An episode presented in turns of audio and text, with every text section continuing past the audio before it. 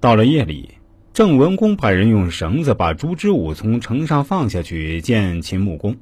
很快，朱之武就见到了秦穆公。他对秦穆公说：“现在秦晋两国围攻郑国，郑国当然知道自己的气数已尽了。如果灭掉郑国对秦国有好处的话，我也不会来这里拜见您了。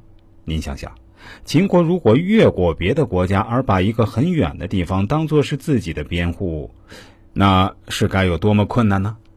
您为什么要灭掉郑国而给邻国增加土地呢？邻国的国力雄厚了，就意味着秦国的力量削弱了。如果您放弃围攻郑国，而把它当作是东方道路上接待过客的主人，这样的话，郑国就可以为来往的人随时提供所需的东西，也没什么坏处吧？而且，我听说您曾经给过晋惠公恩惠，晋惠公也曾答应给您两座城池的。可是他一回到晋国就开始修筑防御工事，这是您知道的。晋国何时才能满足呢？如今晋国已经在东边使郑国为他的边境，又想往西扩大边界。如果不攻打秦国，将从哪里得到土地呢？削弱秦国对晋国有利，请您三思呀。秦穆公一听，觉得烛之武说的很有道理，于是便和郑国签订了盟约。而且还专门派人去守卫郑国，这事儿被晋文公知道了。一个大臣要求率兵攻秦，晋文公说：“不行，假如没有那人的力量，我是不会到这个地步的。依靠别人的力量，反而又过来损害他，这是不仁义的。失掉自己的同盟国，这是不明智的。用混乱相攻取代联合一致，这是不勇武的。我们还是撤军吧。”就这样，晋军也撤军了。烛之武为什么能说退秦军呢？原因就在于他向秦穆公阐明了利害关系，使得秦穆公知道了出兵伐郑的严重后果。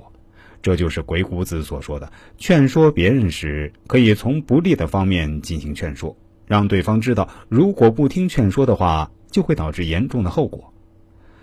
没有人愿意遭到失败或祸害。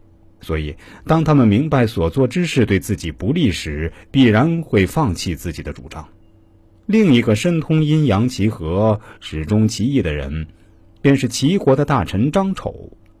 有一次，张丑被送到燕国做人质，后来齐燕两国交恶，燕国人就想把张丑杀掉泄愤。张丑知道大事不妙，便想逃走，可就在他还没逃到边境时，就被燕国人抓住了。如果换做他人，也许早就吓得浑身发抖了。可张丑却很镇定，他不慌不忙地对扎他的人说：“你知道燕王为何要杀我吗？”对方说：“不知道。”张丑回答说：“因为有人向燕王告密，说我有很多财宝，燕王想把我杀了，将财宝据为己有。但我根本就没什么财宝，可燕王就不信。”他又问：“你抓到我有什么好处吗？”对方回答说：“我可以得到燕王悬赏的一百两银子。”张丑一听，大笑道：“你肯定一分都拿不到。如果你把我交给燕王，我就会对燕王说你私吞了我的财宝。燕王听后一定会暴跳如雷，到时候你就等着跟我一起死吧。”抓他的人听了，胆战心惊，越想越害怕，最后只好把他放了。